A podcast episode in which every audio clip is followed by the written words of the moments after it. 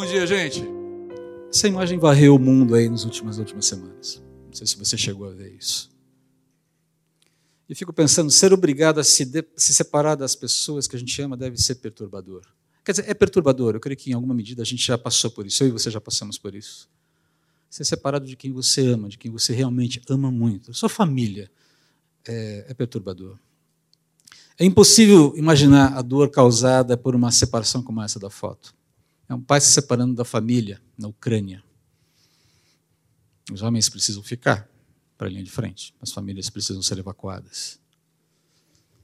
Foi uma das muitas despedidas entre é, maridos, esposas, pais e filhos nessas últimas semanas aí desde a invasão, da invasão da Ucrânia pela Rússia.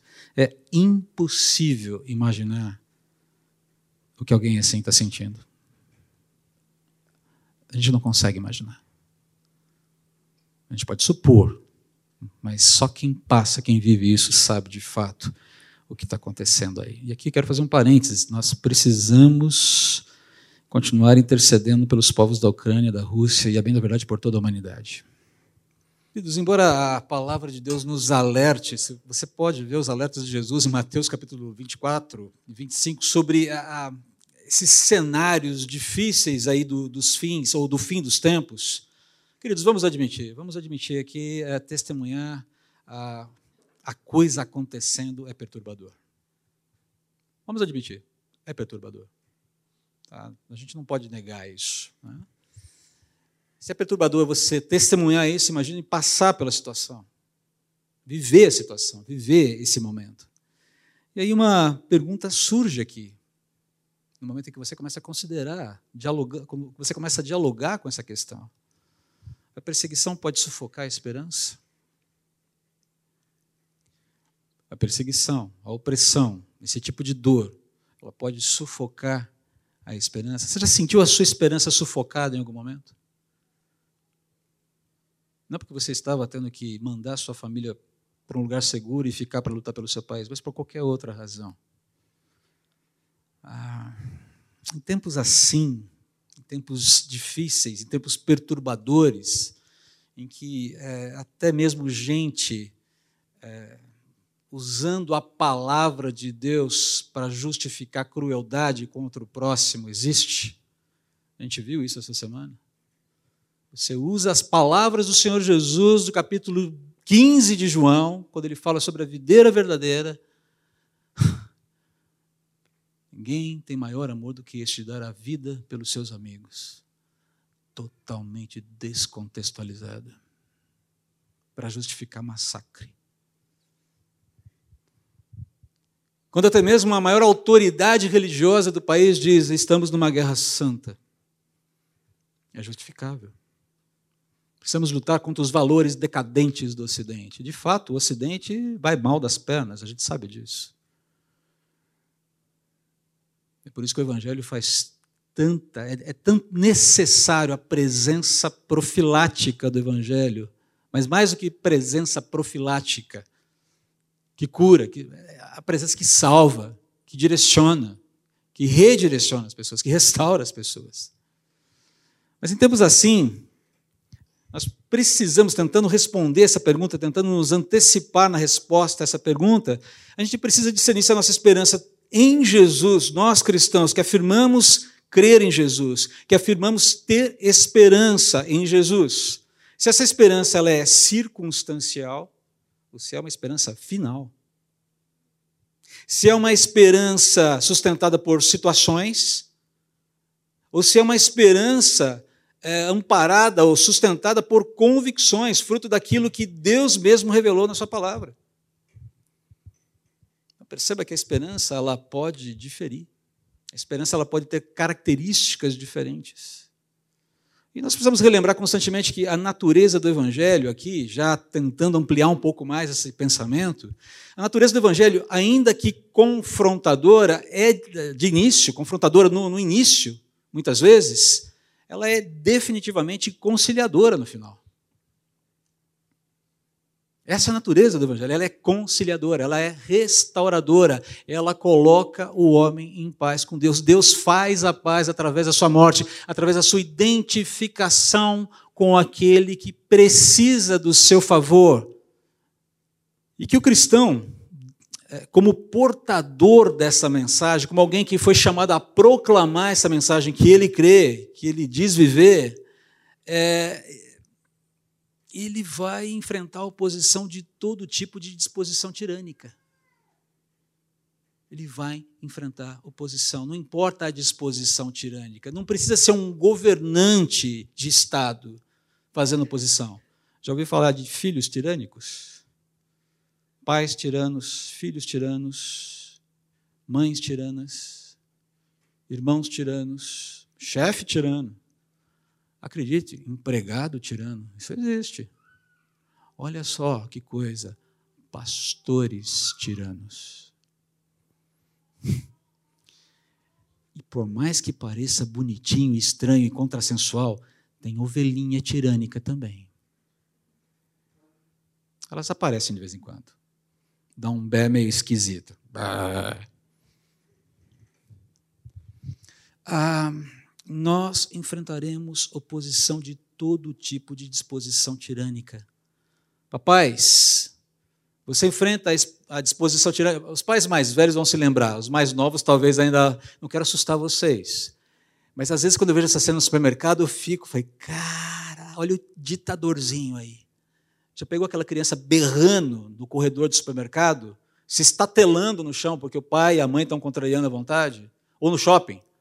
Aquela situação, aquele constrangimento, você passa é, vergonha alheia. Eu fico com vergonha alheia nessa hora.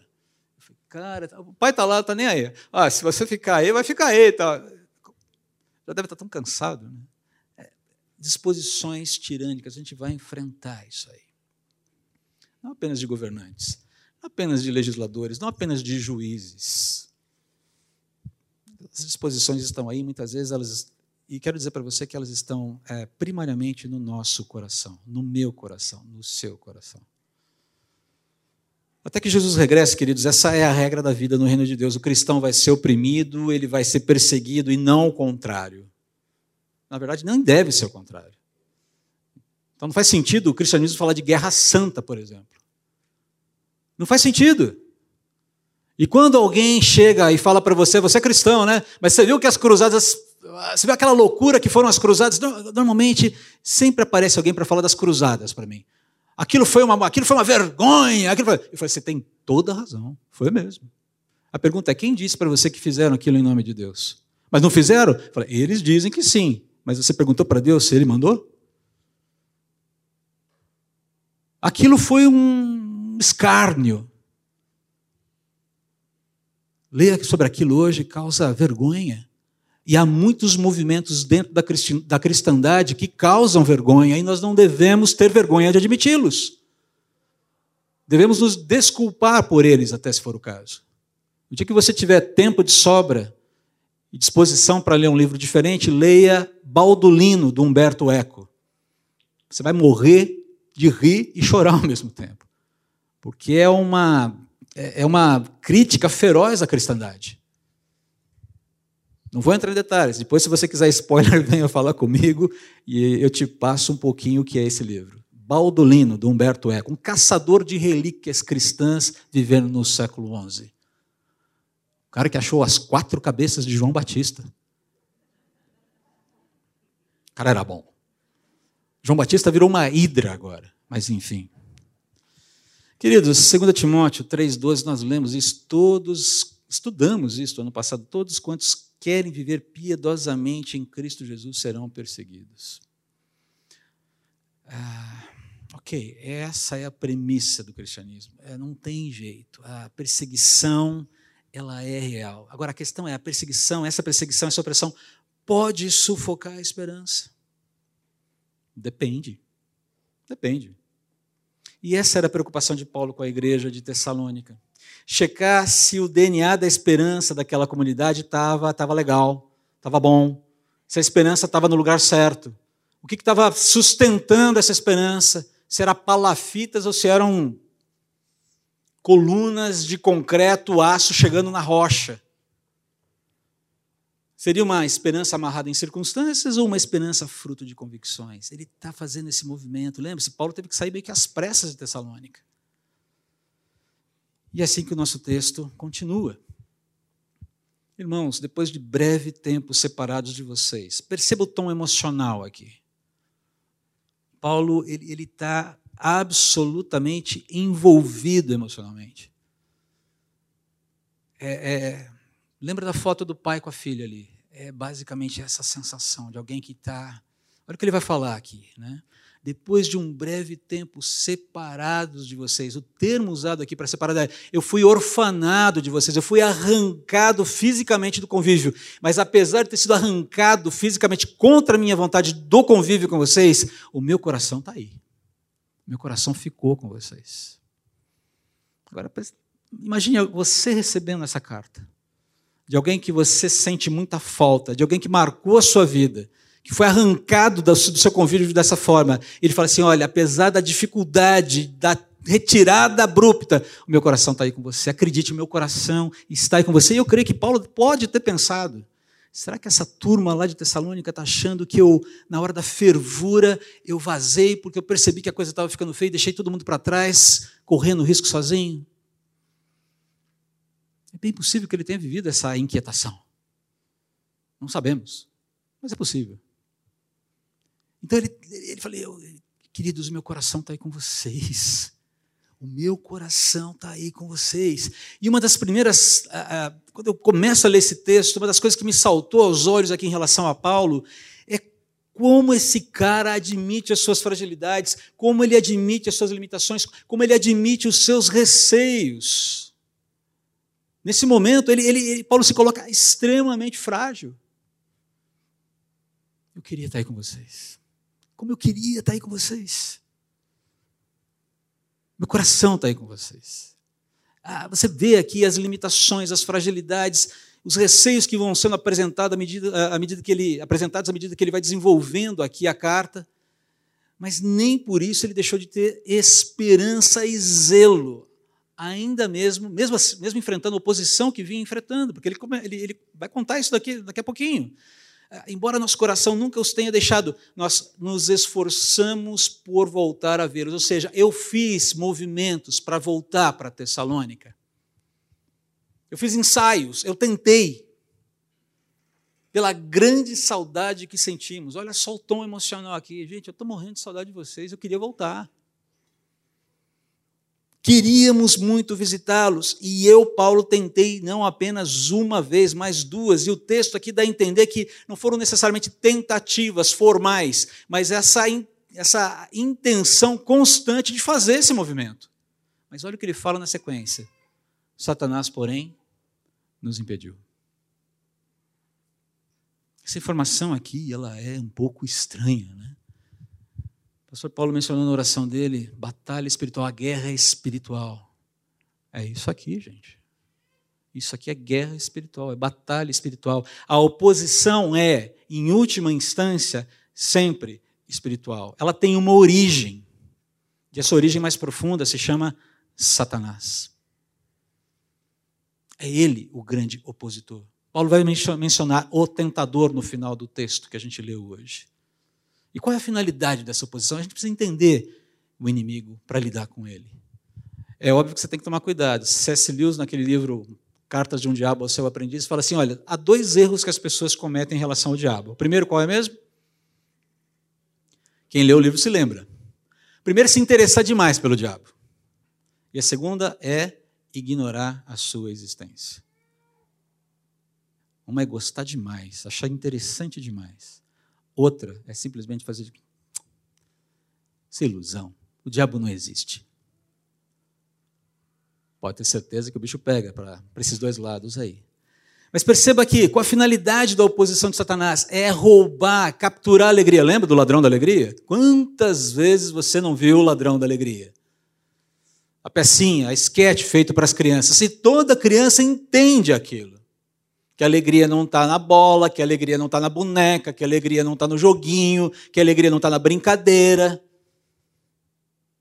E só quando você preenche o coração com Jesus é que a sua alegria não é mais capturada pelo ladrão da alegria. Adivinha quem é o bandido que manda o bandido roubar a alegria que não está em Cristo? Esse traste chamado Satanás. É isso que ele é, um traste. Um homicida. Jesus o chama de homicida. Ladrão. Louco. Tem os dias contados, mas ainda. A finalidade dele é roubar a alegria, é sufocar a esperança, é imobilizar, frustrar e desonrar a Deus. É isso que ele quer fazer. Ele é um sabotador que odeia o ser humano, mas ele odeia ainda mais a Deus, o seu próprio Criador. Mas sabe como é que é, né? Deus não é manipulável. Deus não é corrompível. O ser humano é. Então, se eu não consigo atingi-lo diretamente, vai indiretamente mesmo. E o que Satanás está tentando fazer aqui é destruir não a esperança de Tessalônica, é destruir a esperança de Paulo. Impedindo Paulo de se reconectar com as pessoas, de ter um contato direto. Vou matar a esperança desse miserável no berço. Ele me escapou lá em Damasco, mas agora ele não escapa. É isso que ele está fazendo. Ele quer, ele quer destruir, fazer murchar, fazer secar a esperança no coração do cristão. Ele não está preocupado com quem está no rebanho dele. Quem está no rebanho dele é gado, serve de alimento para ele. O não cristão, não. É, é, é, é carne preciosa, é carne de caça. Ele quer abater para consumir, mas não porque ele sente prazer no consumo da carne de caça cristã, porque ele quer ofender Deus, falando: está vendo? Olha o que eu estou fazendo aqui com o teu rebanho. É essa a intenção desse traste. Queridos, a gente vê isso ali acontecendo com Jó, aquela cena estranha inicial ali de, de Satanás é, apontando o dedo para Deus e falando: ah, Ele só te obedece, ele só te segue, ele só te é fiel, ele só tem esperança em você, porque a vida dele está muito bem, obrigado. Manda dificuldade lá, manda perseguição lá, manda opressão lá, manda o problema lá. Quero ver se vai ficar, vai seguir em frente com essa, com essa retórica. É bonito de ver. É, tudo vai bem para ele. Manda um probleminha. Manda um desconforto. Vamos ver o que vai acontecer. Queridos, quantos aqui têm passado por desconfortos prolongados na vida? Pare para pensar. Desemprego, situação financeira complicada, decisões erradas que você tomou no passado e que das quais você já se arrependeu, a graça de Deus está ministrando, está sendo ministrada na sua vida, mas você vai ter que lidar com as implicações disso. Quantos de nós, todos nós lidamos com isso? Satanás vai tentar roubar sua esperança, vai tentar sufocar, dizer: você não vai vencer. A guerra aqui não é contra Paulo, Primeiro, a guerra não é contra os tessalonicenses, quer dizer, até é. Mas em segundo, é, de uma forma mais direta, é contra Paulo, e de maneira absolutamente direta, é contra Deus. Essa é a natureza da oposição. Essa é a razão da oposição sistemática, covarde, cruel, medonha, sinistra, perturbadora. Põe o que você quiser colocar aí contra os cristãos, contra os crentes porque eu e você hoje, pela graça e misericórdia de Deus, conhecemos a verdade. Fomos libertados da escravidão do pecado. Servimos a um Deus vivo que diz: Eu venci e ponto. Não vem tentar mudar o jogo. Não vem tentar mudar, ganhar no tapetão. Você não ganhou. Acabou. A vitória está decretada. É uma questão de tempo para executar a sentença. E quem é meu, é meu e me pertence. Paulo fala disso lá em Romanos capítulo 8. Quem é que pode nos separar do amor de Deus? O que é que pode nos separar desse amor? Diz aí: fome, nudez, prisão, angústia, morte, dor. É óbvio que passar por essas coisas é perturbador, queridos. Não, não há uma negação aqui. É claro que é. Mas ele fala: nada arrebata o filho, a filha de Deus das mãos desse Deus. A questão é: a esperança é situacional ou ela é final? Ela é fruto de é, situações, momentos ou convicções?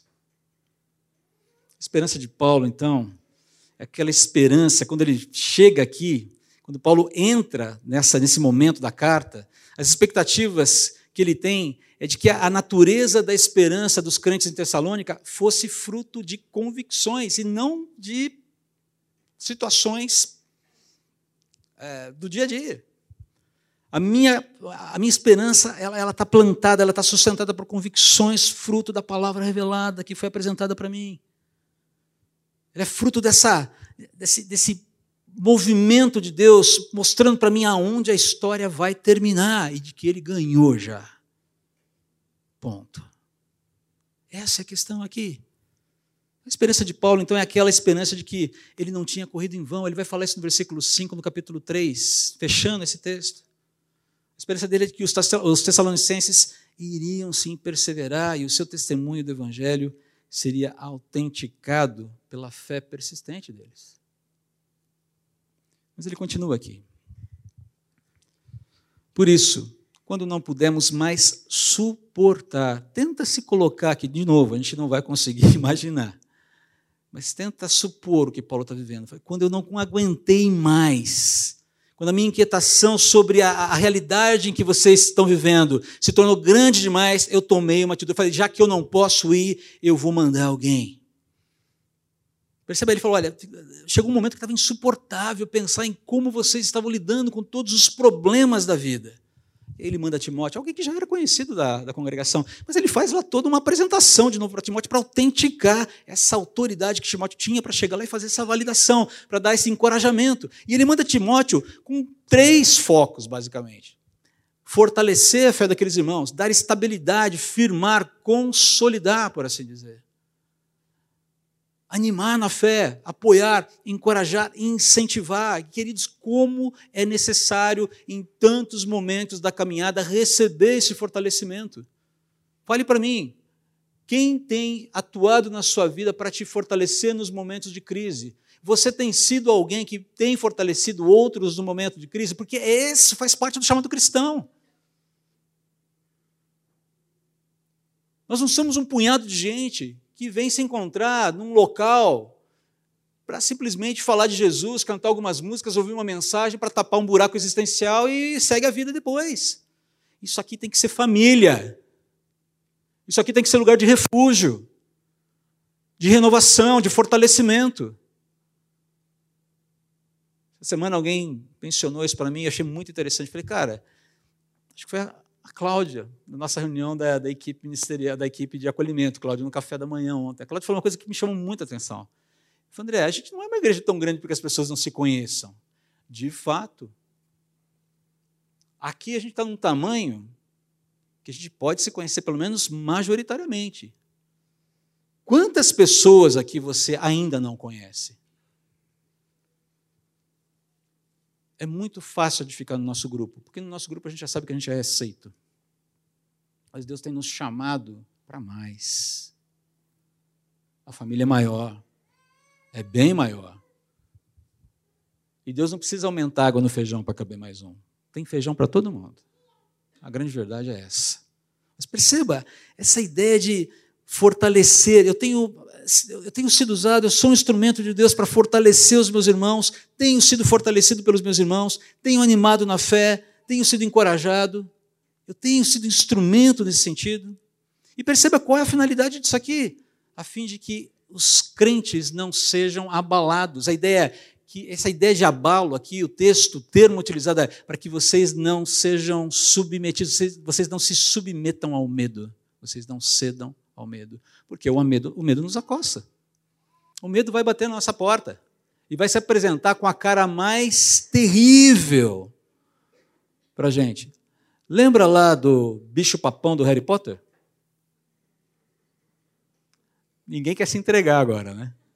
Mas tem um monte de gente que assistiu Harry Potter, é fã de Harry Potter e leu Harry Potter. O que é o bicho papão do Harry Potter? Ele assume a forma que a pessoa, ele assume diante da pessoa a forma que a pessoa mais teme e assusta a pessoa e ela tem que enfrentar e jogar o seu encantamento lá para tentar se livrar. Sempre vai ter um bicho papão batendo na nossa porta, gente. Que esperança eu tenho? Dependendo da esperança, o bicho papão vai olhar para você e falar: ha, ha, ha.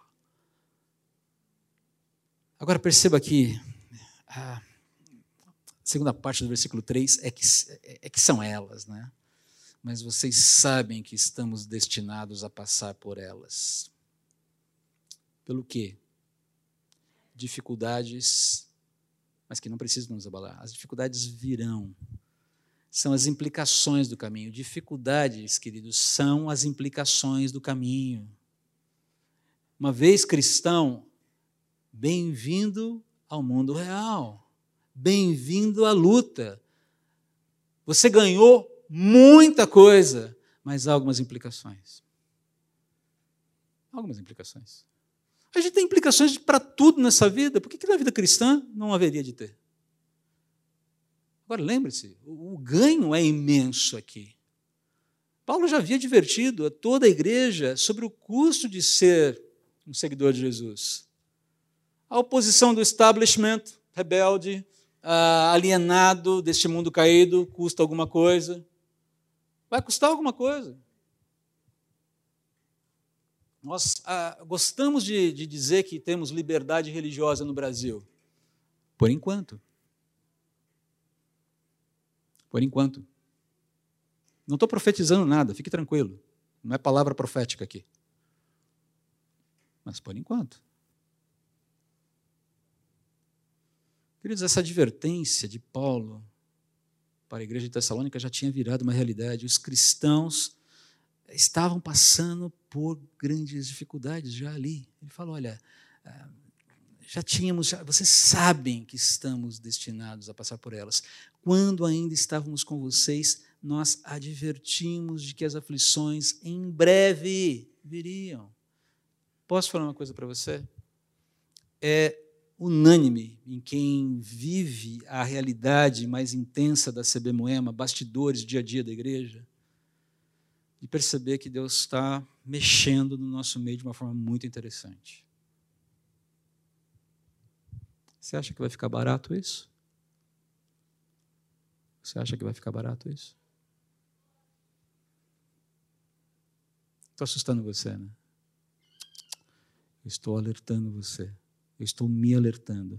Nós precisamos buscar socorro, refúgio, força, renovação, coragem no nosso Deus, porque sozinhos não damos conta de fazer absolutamente nada. E nesse processo, Deus vai me usar para te amparar, para te encorajar, para te fortalecer, e vai usar você para me amparar, para me encorajar, para me fortalecer, para me eh, animar nos momentos difíceis. E ai de nós se a gente quiser ficar levando a vida cristã de domingo a domingo, vindo só para o culto, achando que a vida é isso e acabou o fim de papo. Pode esquecer. Não vai rolar. É muito mais que isso. Muito mais. Liliane falou aqui dos projetos do Ministério de Proclamação. Permita-me uma correção, querida irmã. São projetos da igreja. São projetos de uma igreja. Não são projetos de um ministério e entre eles a proclamação da verdade. Você que ama evangelizar, posso falar uma verdade? Ninguém ama evangelizar aqui, poucas pessoas amam evangelizar. Mas é uma responsabilidade que nos aterroriza às vezes. Mas sabe por que a gente trava? Que ainda falta aquela, aquele movimento do poder de Deus na nossa vida nos impulsionando para isso. Queridos, a maioria dos cristãos passa por isso.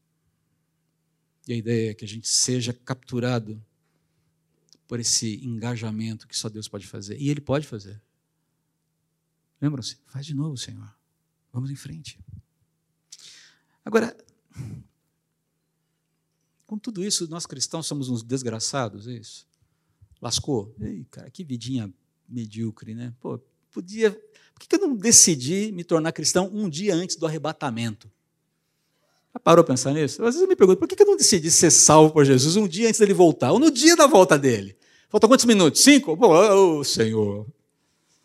Seria mais fácil, teoricamente, não seria? Vou viver a vida do jeito que der rodando a baiana, enfiando o pé na jaca, e no último minuto, oh Senhor! É por isso que ele vem como ladrão, ninguém sabe o horário, para ninguém ficar marcando no relógio a hora de se arrepender, como se isso fosse possível. não somos uns desgraçados. E, e deixe-me responder isso, ou ilustrar essa resposta, usando dois autores e duas obras das quais eu gosto muito. E aqui a gente já vai concluindo. A primeira delas é o diálogo entre Shasta e Aslan, da série As Crônicas de Nárnia. O livro aí é O Cavalo e o Seu Menino. Nessa ordem mesmo, O Cavalo e o Seu Menino. Shasta é um, é, um, é um, garoto sofrido que passou por muitas lutas, ele está numa jornada quase que épica. Na verdade, é uma jornada épica, cheia de sofrimentos, cheia de dores. E ele é um cara que vai se tornar rei lá na frente, e vai ser um dos grandes libertadores de Nárnia lá na frente. Mas nesse momento ele não sabe nada disso. E ele está num caminho, e, e, basicamente o caminho é marcado por grande medo. E é um momento em que ele ou sente uma grande presença, não consegue definir o que é, e começa a dialogar com essa presença. Ele sente alguma segurança para dialogar com ela, e fala assim: não acha. Eh, e essa presença fala assim, e a Aslan, no caso, né? ainda que ele não saiba nesse momento, ele fala: não acho que você seja um desgraçado, porque Shasta estava, eu sou um desgraçado. Ó oh, oh vida, ó oh azar. Diz, disse a grande voz. Mas não foi falta de sorte ter encontrado tantos leões? O bicho papão de Shasta. Só há um leão, respondeu a voz. Não estou entendendo nada. Havia pelo menos dois naquela noite. Só há um leão, mas tem o pé ligeiro. Como você sabe disso? Eu sou o leão. E depois ele continua mais para frente. E aí o leão manifesta a sua bondade. Fui eu o leão que o forçou a encontrar-se com Aravis, que vai se tornar a esposa de Shasta. Fui eu o gato que o consolou na casa dos mortos. Fui eu o leão que espantou os chacais para que você dormisse. Fui eu o leão que assustou os cavalos a fim de que chegassem a tempo de avisar o rei Luna. E fui o leão que empurrou para a praia a canoa em que você dormia uma criança quase morta, para que um homem acordado à meia-noite o acolhesse. Eu não consigo achar uma outra, um outro texto além da Bíblia que seja tão poético e tão bonito falando da soberania, do cuidado de Deus em meio ao sofrimento quanto esse. Talvez o diálogo de Aslan com Diggory, quando Aslan chora com Diggory sobre a dor, o sofrimento que ele está vivendo por perder a mãe. Já mencionei esse texto aqui também. Queridos, e o outro texto, a outra obra, é a própria Bíblia. Carta de Paulo, à igreja de Corinto, capítulo 15, versículos 19 e 20. Se nossa esperança em Cristo vale apenas para esta vida, somos os mais dignos de pena em todo o mundo. Mas, de fato, Cristo ressuscitou dos mortos. Ele é o primeiro fruto da colheita de todos os que adormeceram. Como é que você lê esse texto? Esse texto faz o seu coração ficar quente. Você tem vontade de dar uns pulos na cadeira quando você lê esse texto? Porque eu vou te dizer uma coisa: se você celebra mais o gol do seu time do coração no final de campeonato do que isso, as suas prioridades estão trocadas. Se você celebra mais a promoção que você está para receber na empresa ou recebeu na empresa, o bônus que você recebeu, a viagem que você vai fazer, os títulos que você tem, ou seja lá o que for que a vida está te dando nesse momento, mais do que a verdade contida nesse texto, as suas prioridades estão equivocadas e você precisa mudar o seu jeito de pensar, a começar agora, pedindo a Deus misericórdia. Porque é, é o povo que vibra com isso que Deus vai usar. E queridos, com toda certeza, esse povo que ele quer usar está aqui. Eu não tenho dúvidas disso. Os meus olhos brilham por isso. Os meus olhos brilham por isso.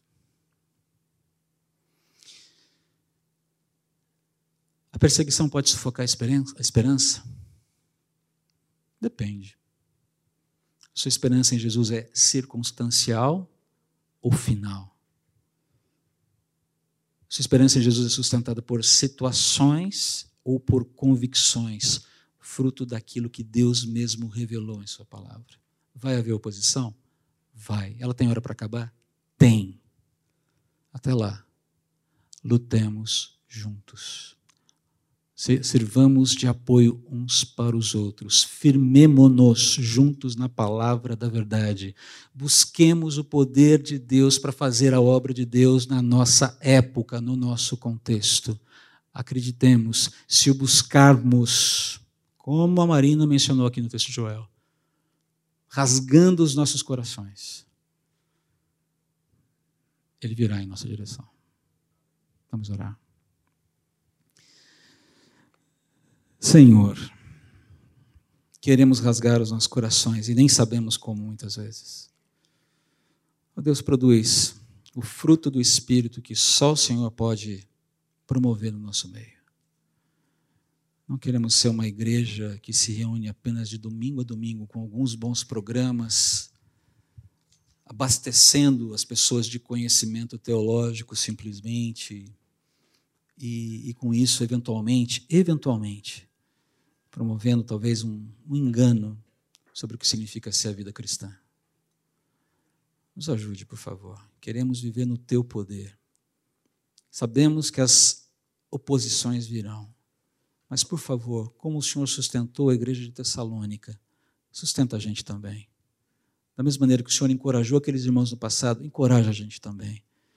Cuida dos homens, das mulheres dessa igreja, dos pais, das mães, dos maridos, das esposas, daqueles que são divorciados, daqueles que não têm mais o cônjuge ao seu lado, daqueles que estão orfanados da presença dos seus pais, ou porque os pais já não estão mais entre nós, ou porque estão distantes de nós.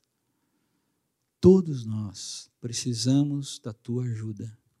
Por favor, vem em nosso socorro e fortalece a nossa fé em convicções finais, que olham para a consumação da obra redentora de Jesus na cruz, olhando para a volta dele e para a sua supremacia sobre tudo.